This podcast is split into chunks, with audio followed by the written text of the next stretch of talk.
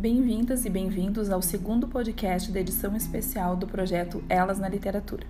Este ano realizado em parceria com o Clube de Leitura do Núcleo de Ensino de Línguas e Extensão do Campus Caxias do Sul do IFRS, o NELI.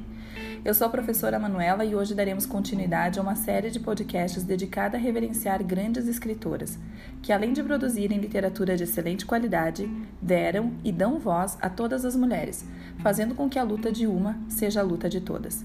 Neste segundo encontro falarei sobre Teresa Cárdenas, expoente da literatura cubana contemporânea, responsável por tematizar questões importantíssimas como raça e gênero.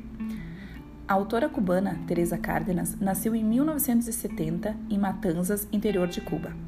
Com a ilha sob o regime de Fidel Castro e sob a tensão da batalha ideológica que se apresentava ao mundo durante a Guerra Fria, Cárdenas cresceu cercada por uma realidade social desconhecida por muitos. A autora, quando criança, adorava ler, mas jamais se conformou com a ausência de protagonistas negros nos livros que tinha às mãos. Já adulta, essa inconformidade com a invisibilidade de negros e negras na literatura e com a situação social de seus conterrâneos, principalmente das mulheres, resultou na publicação de seu primeiro livro, Cartas para Minha Mãe, sobre uma menina negra vítima de preconceito. Em formato epistolar, a menina conta à sua mãe todas as situações pelas quais, pelas quais já passou, refletindo e questionando sobre essas vivências. Há um tom autobiográfico muito forte nesta obra. Publicado em 1997, o livro de estreia da autora foi um sucesso de vendas e de crítica. Todos estavam curiosos com aquela autora que começava a ganhar espaço no universo da literatura latino-americana. Depois da publicação do primeiro livro, a autora começou a publicar livros infantos juvenis, como Cuentos de Macucupé, em 2001, Tatanene Cimarrón, em 2006, e o premiado Cuentos de Olofi, em 2007.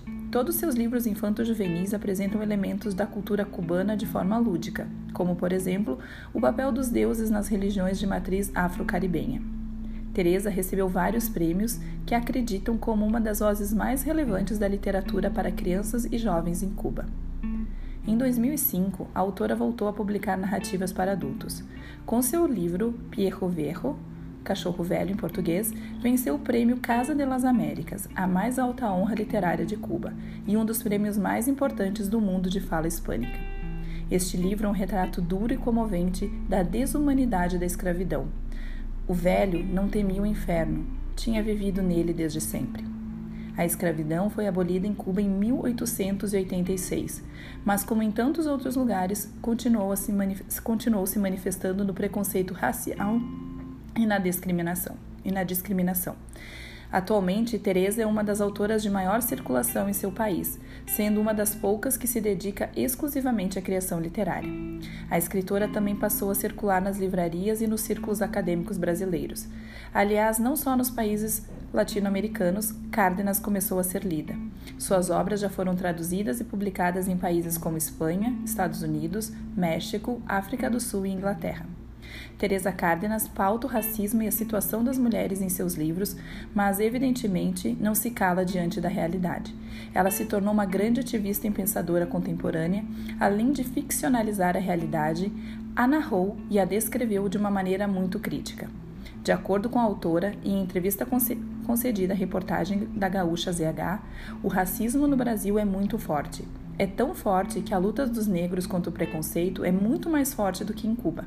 Ainda sobre o racismo no Brasil, Teresa relata que é possível senti-lo em qualquer lugar, pelo modo como as pessoas olham e tratam os negros. O Brasil é um país maravilhoso, com gente muito valorosa, mas também com gente muito louca, capaz de qualquer coisa. Em Cuba, víamos as imagens do novo governo, eram todos homens, e não se viam negros. A arte de Teresa Cárdenas convida a ler a realidade cubana que se assemelha muito à de outros países latino-americanos, através de um olhar interseccional entre gênero e raça. Teresa pauta uma questão que por muito tempo foi, foi silenciada. Qual o papel da mulher negra na sociedade? E qual o papel da mulher negra na literatura, como autora e protagonista? Suas histórias nos demonstram a importância da representatividade e o valor de se conhecer a história que todos compartilhamos.